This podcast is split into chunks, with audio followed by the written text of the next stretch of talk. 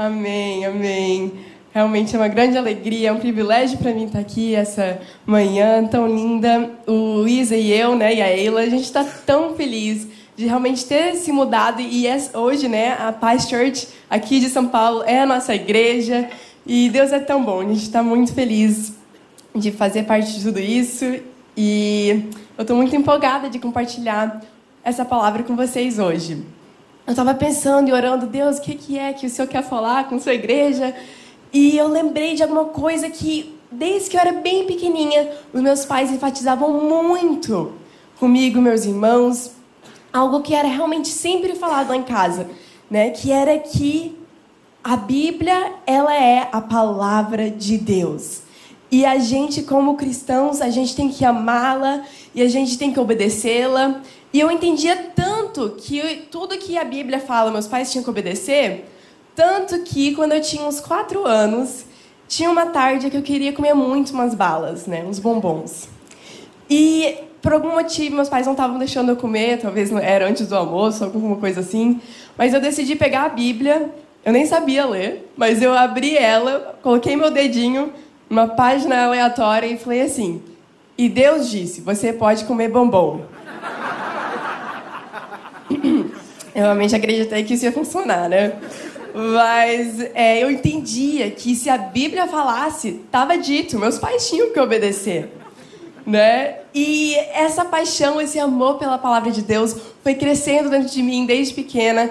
Até que eu fui para a faculdade e eu escolhi fazer teologia também. E eu escolhi uma área mais técnica, onde a gente estudava língua original, né? literatura bíblica e várias coisas assim. E aí eu descobri várias coisas muito legais sobre a veracidade da Bíblia. Né? Eu já acreditava que a Bíblia era a palavra de Deus, mas é muito legal você descobrir tantos fatos arqueológicos, históricos, que comprovem a Bíblia. E a gente vai entrar na mensagem mais prática, né, numa coisa que aplica bastante para o nosso dia a dia, mas eu quero fazer justiça nos meus quatro anos de faculdade.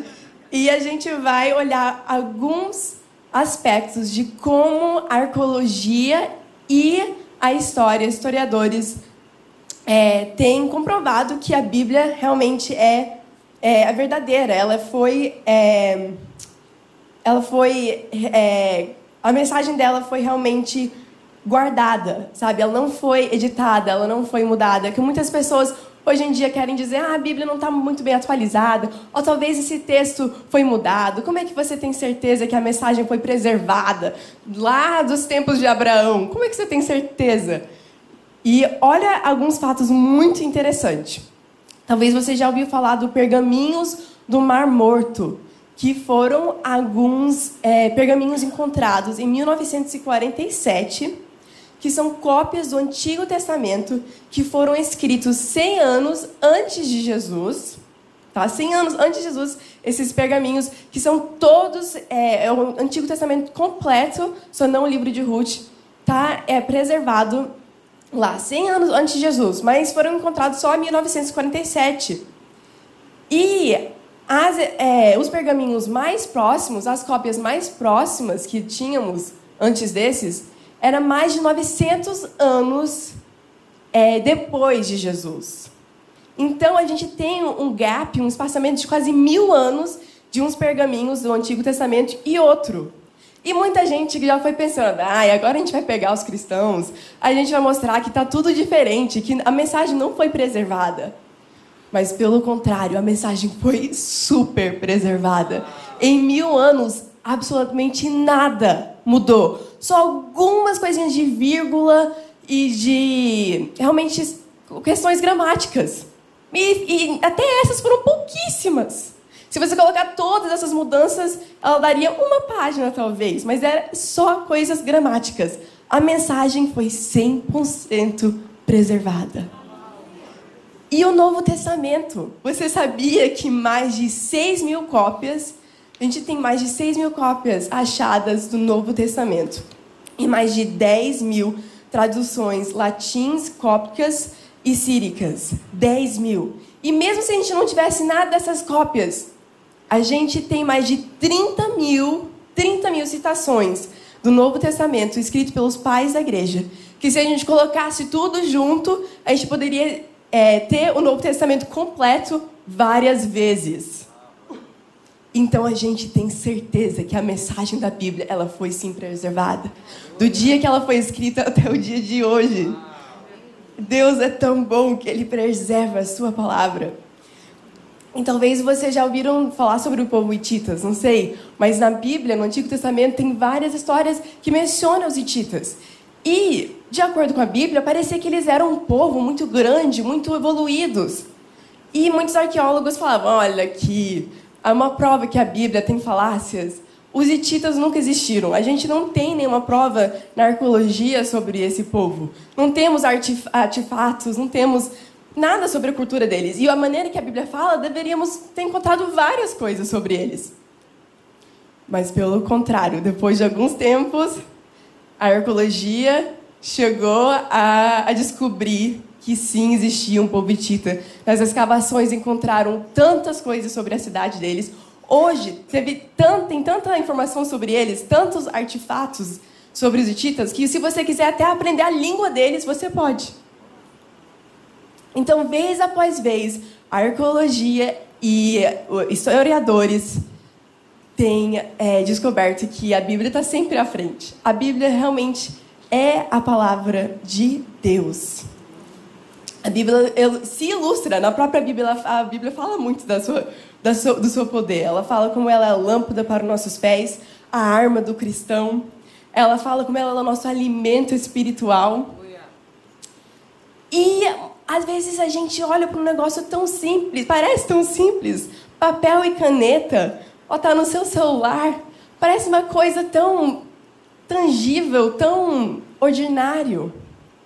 Mas é de surpreender que a Sagrada Escritura se parece com um livro de tinta e papel, quando a Sagrada Redenção se parece um homem pendurado na cruz. E depois, e depois o seu túmulo vazio. E que, e que dizer sobre essa celebração da redenção, que tem gosto de pão e suco, pão e vinho. O mesmo Deus que mandou seu filho em carne e em osso para gente, para nos salvar. As pessoas tocaram em Jesus, elas podiam ver ele. Ele parecia um homem ordinário, um carpinteiro. Mas ele era o filho de Deus, ele era a resposta da nossa redenção. Esse mesmo Deus que mandou seu filho para fazer tal coisa para gente é o mesmo Deus que fala para a gente celebrar essa redenção com a Santa Ceia, que parece uma coisa também tão ordinária. E ele também não nos deixou sem um manual. Ele também nos deu a Bíblia, que ela é sagrada, ela é especial, ela parece ordinária, mas ela é sobrenatural.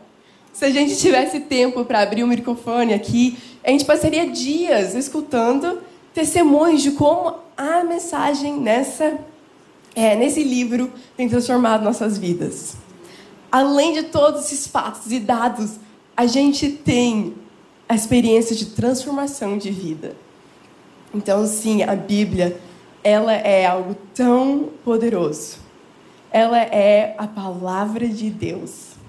E a gente tem acesso a ela toda manhã, todo dia, toda tarde, na ponta do nosso dedo, no celular.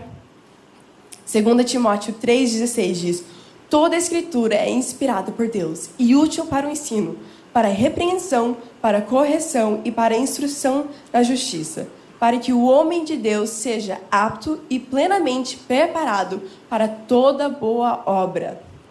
E Hebreus 4,12 diz: Pois a palavra de Deus é viva e eficaz, e mais afiada que qualquer espada de dois gumes. Ela penetra ao ponto de dividir alma e espírito, juntas e medulas, e julga os pensamentos e intenções do coração. Além de, de a gente explorar tantas coisas sobre a Bíblia, de como ela realmente é a palavra de Deus, eu quero que agora a gente entre um pouco no aspecto mais prático eu quero explorar com vocês a tentação do, dia do diabo para Jesus, né? a tentação que ele trouxe para Jesus. E a gente vai analisar todas as respostas de Jesus e todas as tentações que o diabo propôs. E é, a, a, palavra de Deus, né, como eu, eu já mencionei, ela é a nossa arma espiritual. A Bíblia deixa muito clara que é através da própria palavra que a gente guerre, guerreia, né? A gente luta contra o maligno, contra a tentação e contra é, os principados desse mundo, né? E quem melhor para dar esse exemplo de como usar a Bíblia do que Jesus?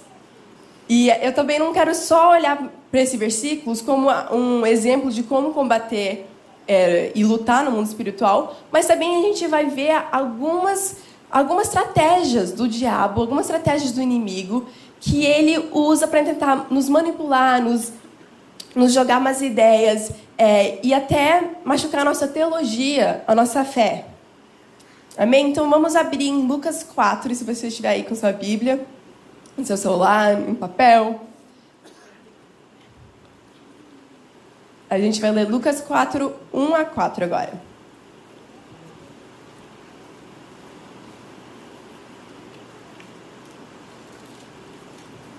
Jesus, cheio do Espírito Santo, voltou do Jordão e foi levado pelo Espírito ao deserto onde durante 40 dias foi tentado pelo diabo.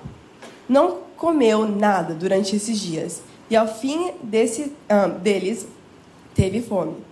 O diabo lhe disse: Se você é filho de Deus, manda esta pedra que se transforme em pão. Jesus respondeu: Está escrito: Nem só de pão viverá o homem. Então o diabo chega ele sabe que Jesus está com fome, ele esteve, ele esteve jejuando por muitos dias. E ele propõe para Jesus transformar é, a pedra em, em pão.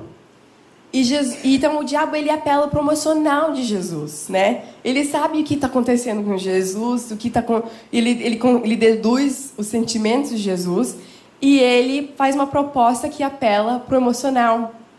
E é isso é que o diabo muitas vezes faz na nossa vida. Ele deduz o que a gente está passando, que emoções a gente deveria, a gente provavelmente está sentindo, e ele apela para o nosso emocional muitas vezes. Ai, é só dessa vez. É só dessa vez que eu vou mentir. É só dessa vez.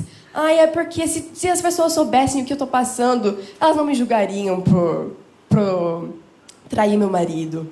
Ou por é, bater nos meus filhos, espancar eles. É só dessa vez, ó, sabe? Essas mentiras, essas coisas que são tão sutis, mas que vão, que apelam para o nosso emocional. E Jesus, ele não é abalado por, por essa tentação. Ele responde: está escrito, nem só de pão viverá o homem. Então ele já vem primeiramente com a palavra. Ele não vem tipo, ah, olha, diabo, é uma proposta interessante, mas não sei, eu não sei se eu tô com tanta fome assim também e tal. Não, ele não tenta dar uma resposta no mesmo nível que o diabo está trazendo. Ele traz uma resposta, uma, a luta dele, ele entende que é espiritual e que ele tem que usar a arma espiritual. Então ele usa a palavra de Deus. E é interessante porque, até onde eu sei, né, não existe nenhum versículo que fala Olha, se um dia o diabo te tentar para transformar uma pedra em pão, não faça isso e tal. Você tem que responder falando tal coisa. Não. Jesus, ele leu a palavra e ele guardou as, as, é, as ideias e a palavra no seu coração. E na hora da tentação, ele traz à tona isso, ele traz para fora. E ele usa boa lógica. Então eu quero trazer esses dois pontos nessa primeira é, nesse, nesse, nessa primeira tentação. Ele usa a escritura e ele usa boa lógica. Né? Quantos cristãos, às vezes, querem tentar usar uma escritura, mas elas não estão dispostas a ler a Bíblia e guardar essas verdades e entender logicamente o que, que elas estão lendo. Né? Jesus entendia que estava escrito: não só de pão viverá o homem.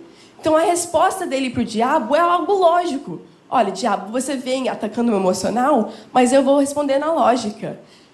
Você está atacando, falando que ah, eu estou com fome, eu deveria fazer o que você está pedindo, mas eu vou te responder que o homem não vive só do pão.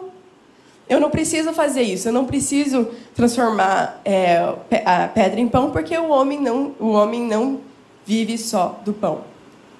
E é, eu gosto muito de uma história que meu pai sempre contava para gente nos dias adolescentes, especialmente que eu lembro, é que quando ele estava na faculdade, ele estava fazendo um semestre é, em uma cidade maior e tudo.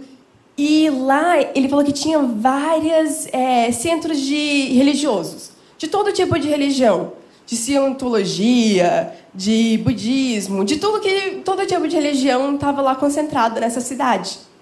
E ele foi visitando de cidade, de, é, de porta em porta, né, de é, centro religioso, e ele foi perguntando para aquele líder religioso daquela denominação, daquela coisa, o porquê que eles tinham certeza que o que eles acreditavam era realmente a verdade. E todos, ele falou que todos respondiam: ah, porque eu sinto que é a verdade. Ah, porque eu tive tal experiência que prova para mim que é a verdade. Até que ele foi para uma igreja cristã, uma igreja batista, e perguntou para o pastor: Como é que você sabe que o que você acredita é a verdade? E ele respondeu: Porque está escrito na Bíblia Sagrada. Nós que somos cristãos, nós que amamos a palavra de Deus, a gente não é movido pelas emoções. A gente não constrói nossa casa em cima de terra, de coisa que move, que um dia a gente sente assim, outro dia a gente sente para lá. A gente constrói em algo sólido, algo que é inabalável, que não muda. Isso traz tanta segurança para gente. Não importa a emoção, da tempestade que entrou na nossa vida, o que está acontecendo à nossa volta. A gente tem uma base sólida que não se move. Amém? E se a gente até olhar outra, outra ocasião que Jesus também usou isso de, de é, boa lógica. Ele leu, ele tem, tinha escritura no seu coração e ele deduziu coisas através da boa lógica.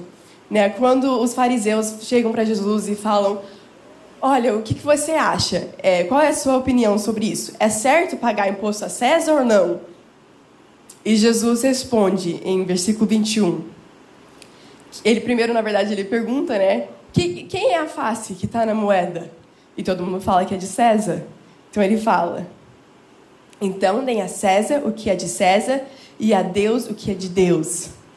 Ele usou boa lógica. Ele sabe, olha, a Bíblia fala assim que a gente tem que dar nosso dízimo e oferta. Mas também a gente vive em um mundo onde tem política e, países e governos. E a gente tem que ser cidadãos responsáveis e pagar nossos impostos também. Então ele deduziu algo que a Bíblia já, já falava, mas ele usou boa lógica para chegar em conclusão. Então é muito, é muito importante que a gente use boa lógica, né? Eu gosto muito de uma história que a minha cunhada, né, aconteceu com ela. Quando ela era bem pequena, a Alissa, é, a Alissa e o Isa, né, o meu marido, eles estavam, na verdade, numa viagem de carro com os pais deles. E o pai dele perguntou para os filhos, assim, sabe, assim, papo, né, querendo que o tempo passasse na, na estrada, e perguntou, é, quantos anjos na Bíblia são mencionados por nome? Vocês sabem? E o Israel falou dois, Miguel e Gabriel. E aí a Alissa olhou e falou assim: não, tem três. Aí ele já ficou curioso, assim, né? O pai perguntou: qual o terceiro, filha? E ela falou assim: o anjo Li. Aí ele falou: o anjo Li? Ela é. Aí ele falou: como é que você chegou a essa conclusão? Ela falou assim: ah, igual tá na música da Ana Paula. O anjo Li falou. E ela falou que ela sempre imaginava um anjo asiático, né? O anjo ali. Mas vamos continuar. Em Lucas 4, 5 agora. O diabo o levou a um lugar alto e mostrou-lhe num, num relance todos os reinos do mundo. Ele diz: Eu lhe darei toda a autoridade sobre eles e todo o seu esplendor, porque me foram dados e eu posso dá-los a quem eu quiser. Então, se você me adorar, tudo será seu. Jesus respondeu: Está escrito: adore o Senhor, seu Deus, e só a Ele preste culto. Dessa vez, o diabo não apelou só para o emocional de Jesus. Ele apelou para a boa lógica de Jesus. Olha que interessante, Jesus responde com está escrito anteriormente e com boa lógica. Agora é, o diabo ele apela para a boa lógica de Jesus. Acho que ele pensou, ah, eu não, eu não consegui no emocional, agora eu vou conseguir na lógica. E assim que o diabo ele, ele opera mesmo. Ele traz algumas coisas que faz sentido, porque realmente para ser uma tentação para Jesus tinha que fazer sentido. E é exatamente o que o diabo fala. Ele fala: olha, todos esses reinos me pertencem, o mundo me pertence. Uma vez que a humanidade ela pecou, ela entregou o mundo nas mãos do, do inimigo. Então, realmente, é, o mundo inteiro, as, as riquezas, a autoridade, sobretudo, a, a, a, autoridade sobre a terra, pertencia ao, ao diabo. E ele fala assim: olha, eu te entrego se você só me adorar aqui agora.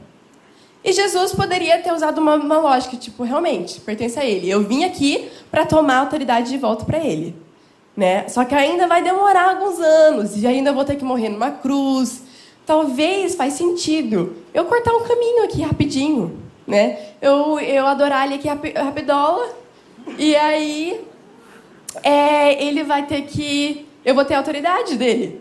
Eu já, aí eu já entrego para Deus, falo Deus, missão cumprida. Tá tudo certo, eu não preciso ir para a cruz. Eu não preciso gastar todos esses três anos discipulando um monte de adolescente. Né? Jesus, com uma boa lógica, ele poderia ter pensado, isso faz muito sentido. Mas vamos analisar a resposta de Jesus. Ele responde de novo, com está escrito. E aí ele, ele é, uma vez por todas, ele afirma que a palavra de Deus ela é suprema, em cima de boa lógica. Na vida da pessoa que segue a Jesus, a gente tem que entender que acima da boa lógica vem a palavra de Deus. Podem vir com discursos bonitos, coisas que até fazem sentido, mas se ela contradizer a Bíblia, ela não é aceitável.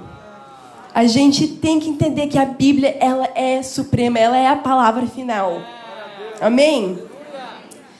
Uma vez eu vi uma história sobre um estudante né, que tinha acabado de entregar a vida para Jesus. Ele estava tão empolgado, indo para uma faculdade de teologia, e ele estava muito animado. Chegou lá e a primeira aula dele, um professor assim, bem apagado, infelizmente, né, um professor assim, de teologia, mas que estava mais para outro lado do, do, muro do que para cá, né?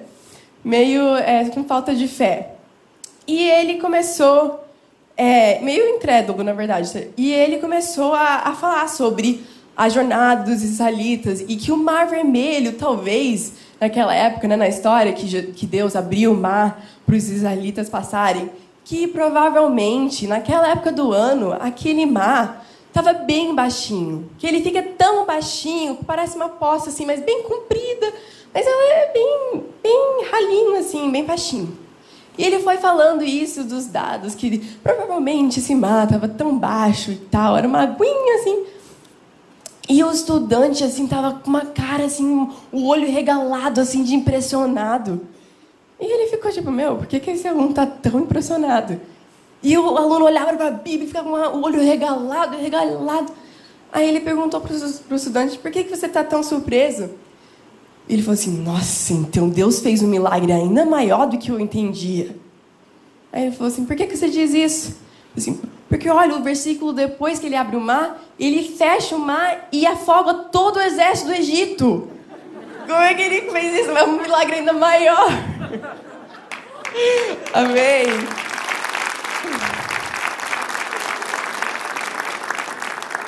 A gente tem que ter essa confiança na palavra de Deus, que nada abala a gente, amém? Uma vez também eu ouvi falar de uma mulher que estava é, num avião e ela estava lendo a Bíblia. Aí outra senhora falou assim: Olha, você realmente acredita nessa, nesse livro? E ela falou assim: De capa a capa, eu acredito, até nas genealogias. Aí, Hã, mas você acredita mesmo que uma baleia engoliu um, engoliu um homem? E a mulher falou assim: Olha, a Bíblia não fala que é uma baleia. Provavelmente era um grande peixe, né? Mas, se a Bíblia falasse que o Jonas tinha engolido a baleia, eu acreditaria. E é assim que a gente tem que ser, a gente tem que ter é, confiança na palavra de Deus. Jesus tinha essa confiança na palavra de Deus. E a gente é pequeno Jesus aqui na Terra, amém? Cópias de Jesus. Lucas, e muitas vezes hoje em dia a gente sabe que muita gente vem com esses discursos de boas lógicas, né? Especialmente os adolescentes são muito bombados por TikTok, que são umas umas lógicas que fazem muito sentido em cinco segundos. E realmente, se você vê alguma coisa em cinco segundos, faz muito sentido. Mas se você gastar anos analisando, estudando, você vai descobrir que não é realmente uma lógica sólida. E mesmo se fosse, a palavra de Deus é suprema. E é muito importante a gente não somente a gente agarrar nisso, mas ensinar isso aos nossos filhos e à próxima geração. Amém? 2 Coríntios 10, 3 diz: Pois, embora vivemos como homens, não, não lutamos segundo os padrões humanos. As armas que as quais lutamos não são humanas. Pelo contrário, são poderosas em Deus para destruir fortalezas. Destruímos argumentos e toda pretensão que se levanta contra o conhecimento de Deus e levamos cativo todo pensamento para torná-lo obediente a Cristo. Amém? Lucas 9, é, 4, 9. Continuando. No, a última tentação de Jesus, que o diabo trouxe a Jesus, propôs. O diabo o levou a Jerusalém, colocou-no na parte mais alta do templo e lhe disse: Se você é filho de Deus, joga-se daqui para baixo, pois está escrito: Ele dará ordens a seus anjos a seu respeito, para lhe guardarem com as mãos e, e eles o segura, segurarão, para que você não tropece em alguma pedra. Então Jesus respondeu: As Escrituras sagradas afirmam: Não põe à prova o Senhor seu Deus. Então vemos que a, a primeira tentação aqui em Lucas, né, é, é que o diabo é apela, apela promocional de Jesus. E Jesus responde com escritura e boa lógica. Aí depois o diabo apela para boa lógica, boa razão. E Jesus responde com escritura e afirmando que a palavra de Deus ela é suprema acima de boa lógica. Agora, o diabo tem a cara de pau de apelar para a escritura, a própria escritura. E olha que interessante. Ele apela falando, olha, está escrito. E esse texto que ele, ele se refere realmente está na Bíblia. É um versículo em Salmos, onde é, o, o salmista está escrevendo como, como tão lindo que foi a, a proteção, e é a proteção de Deus em cima do povo de Israel, quando eles estavam passando pelo Mar Morto, e, quer dizer, perdão, pelo Mar Vermelho, e toda a jornada no deserto, e como Deus protegeu eles na saída, na entrada. Que, e aí, o versículo antes desse fala sobre como a violência não chegar na sua casa, na sua porta. Então, realmente está falando sobre proteção. Mas, dessa vez, Jesus responde com escritura, mas ele responde com outra coisa também com contexto. Ele valoriza o contexto da Bíblia. Então, o contexto que o diabo trouxe, o, o versículo, o contexto que o, o versículo que o diabo trouxe, o contexto desse versículo não é de, olha, eu vou atrás de perigo só para provar que Deus realmente é poderoso. Pelo contrário, está falando sobre uma caminhada mandada, que a, o, o, mal não chegará à sua porta. Não está dizendo, ah, vai lá e, e dá uma cutucada no urso para você ver, sabe? Não é isso. É enquanto você cam, cam, andando, caminhando na sua vida, que Deus te protegerá. Então, esse é o contexto. E Jesus responde com: Não põe à prova o Senhor seu Deus. E o versi esse versículo é um versículo de Deuteronômio, onde o texto inteiro, é, Deus está falando, explicando para o povo de Deus, é, os israelitas, como viverem. Ele está dando instruções de vida para eles. E até o versículo anterior disso diz para não adorar nenhum outro Deus. Então tem tudo a ver com o que está acontecendo aqui. E Jesus entende isso, ele entende que a gente não pode usar a nossa Bíblia, nossa arma, fora de contexto. A gente tem que entender ela para poder realmente aplicar naquilo que é, é pertinente. Então, eu amo isso, porque mesmo que o diabo tentou usar a manga, a carta que estava na manga de Jesus toda hora, que está escrita, está escrito, Jesus, ele, mais uma vez, ele ensina algo para gente.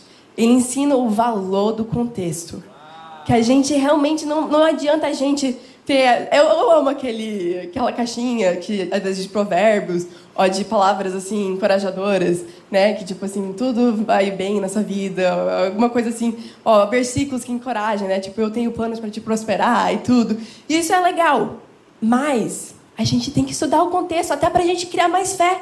Às vezes a gente nem a fé não está crescendo dentro da gente porque a gente não entendeu o contexto.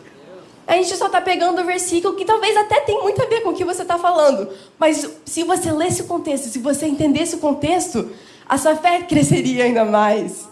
E às vezes tem gente, muita infelizmente, não no Pai Church, nome de Jesus, eu sei que não, mas tem gente que fala umas abóboras, né? Que está falando umas coisas, dizendo, olha, a Bíblia diz tal coisa, mas que está totalmente fora de contexto. E a gente tem que ser sagaz. A gente tem que conhecer a palavra. Nosso, nossa arma contra as mentiras do inimigo.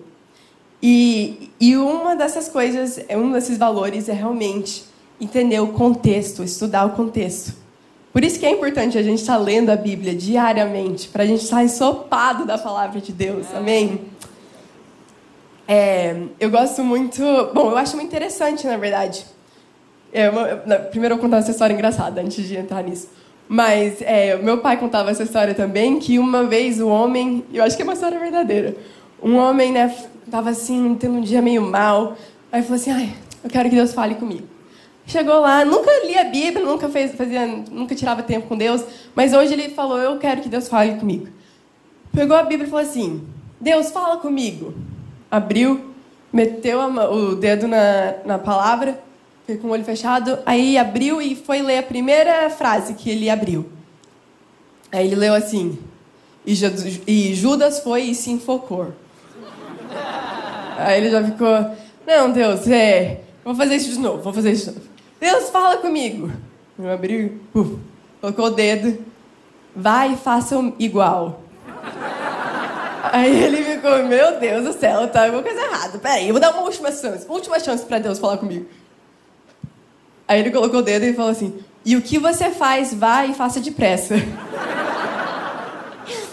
então, como o contexto é muito valioso, né? É muito importante.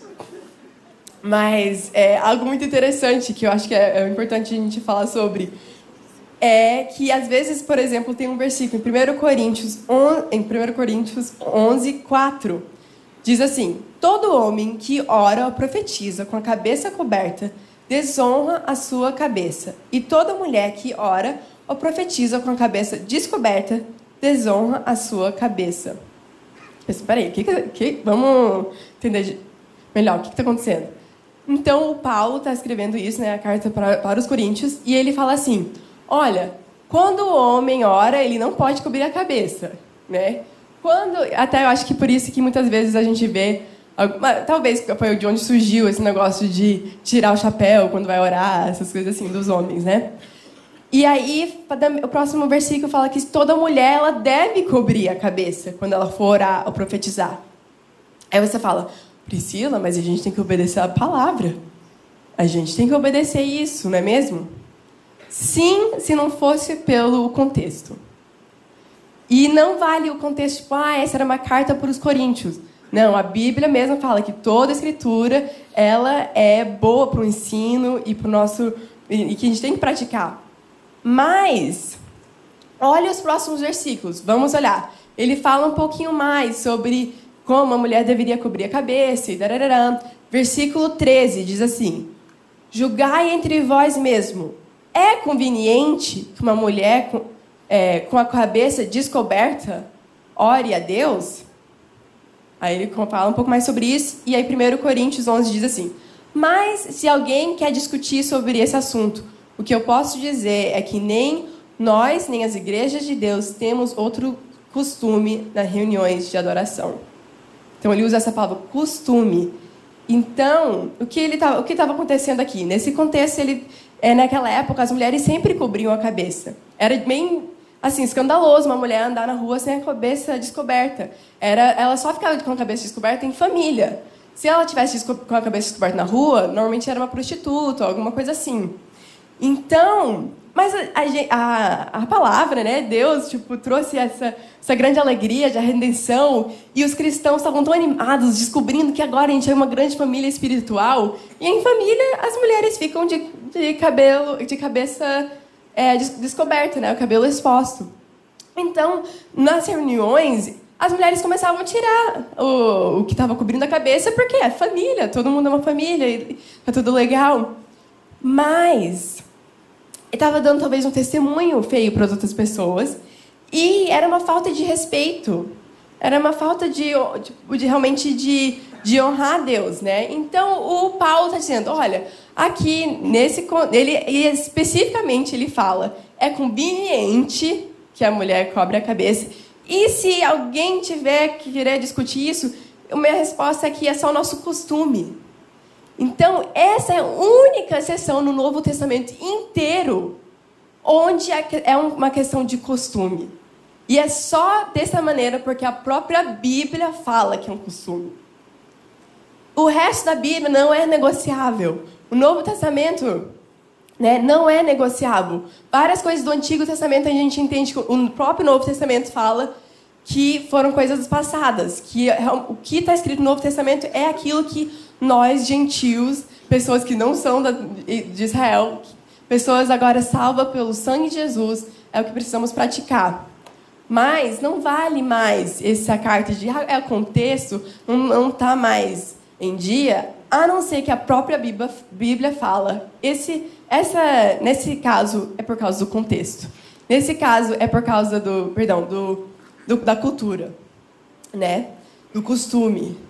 Então, infelizmente, tem muita gente que quer falar: olha, a Bíblia é desatualizada, a gente tem que atualizar ela. Tem muita coisa antiquada. É, quando Deus fala isso, assim, assim, é só por causa da cultura, daquela religião. Não. A Bíblia deixa muito claro. Às vezes que ela quer que você entenda que é algo do costume, ela fala. Não precisamos viver uma vida de dúvida.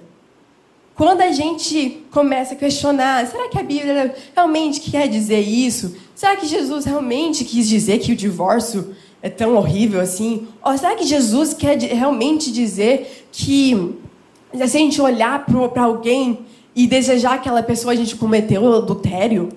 Ah, não sei, eu acho que está exagerando um pouquinho. Quando a gente começa com essas filosofias, a gente está se colocando numa posição de Deus dizendo, ah, eu decido o que é moral e o que não é. Isso é uma idolatria, uma, uma idolatria de si mesmo. E como, infelizmente, o diabo tem pego tantas pessoas que começaram tão devotas, tão apaixonadas por Jesus, mas foram se colocando na posição de Deus, dizendo: Eu sei o que é moral, eu sei o que é certo. Em vez de colocar a sua confiança em no próprio Deus, na sua própria palavra. Ele já nos deixou ela. Não precisamos questionar o que Deus quer dizer aqui ou não. A palavra dele é clara. E eu quero terminar com o que aconteceu aqui em Lucas 4,13. Depois de todas as tentações, diz assim: Tendo terminado todas essas tentações, o diabo o deixou até a ocasião oportuna. Jesus voltou para Galiléia no poder do Espírito, e por toda aquela região se espalhou a sua fama. Jesus passou por todas as tentações e aí começa o ministério dele. E aí que ele começa a discipular os discípulos.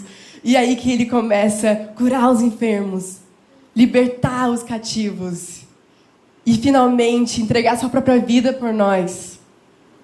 Sabe, eu creio que muitas vezes a gente pode estar passando pelo que parece um deserto, pode parecer muitas tentações, mas Deus não nos deixou desamparados, Ele nos deu uma arma eficaz. Vamos usar essa arma, vamos vencer, vamos sair do deserto e vamos trazer muitos para essa vida com Jesus também.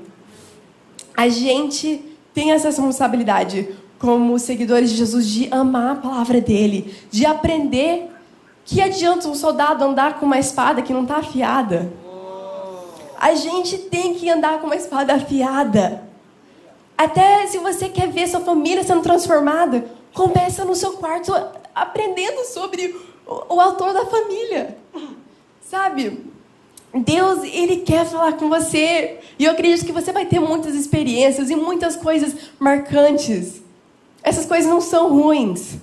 Mas mais do que isso, antes disso, você já tem o poder nas suas mãos. Você já tem a arma mais eficaz.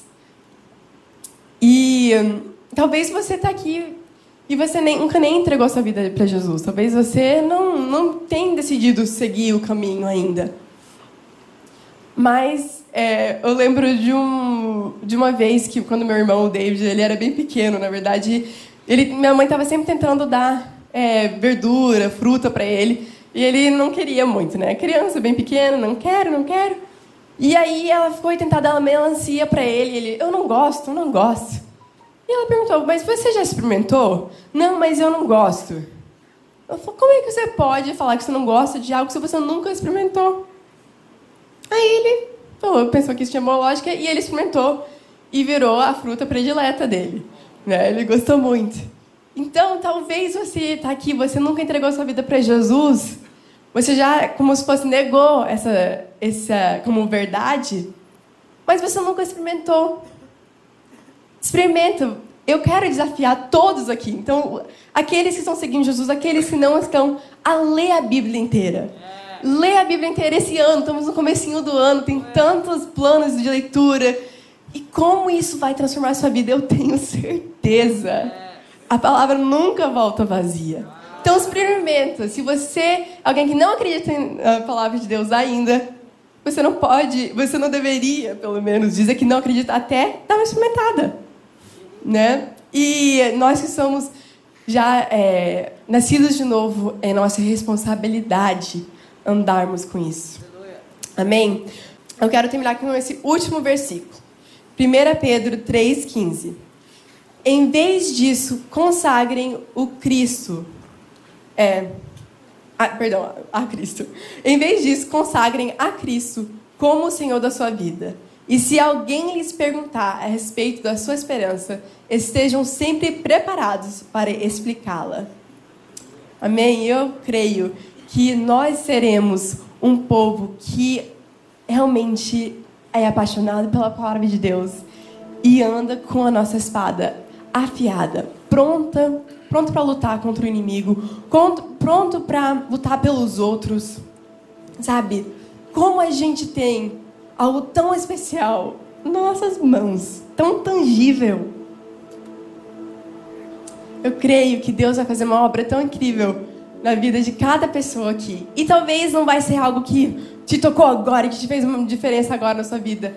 Mas ao redor, no decorrer desse ano, enquanto você está lendo a palavra, sendo lavado por, pela a palavra de Deus, eu creio que Deus vai fazer muitas grandes coisas em nossas vidas. Amém?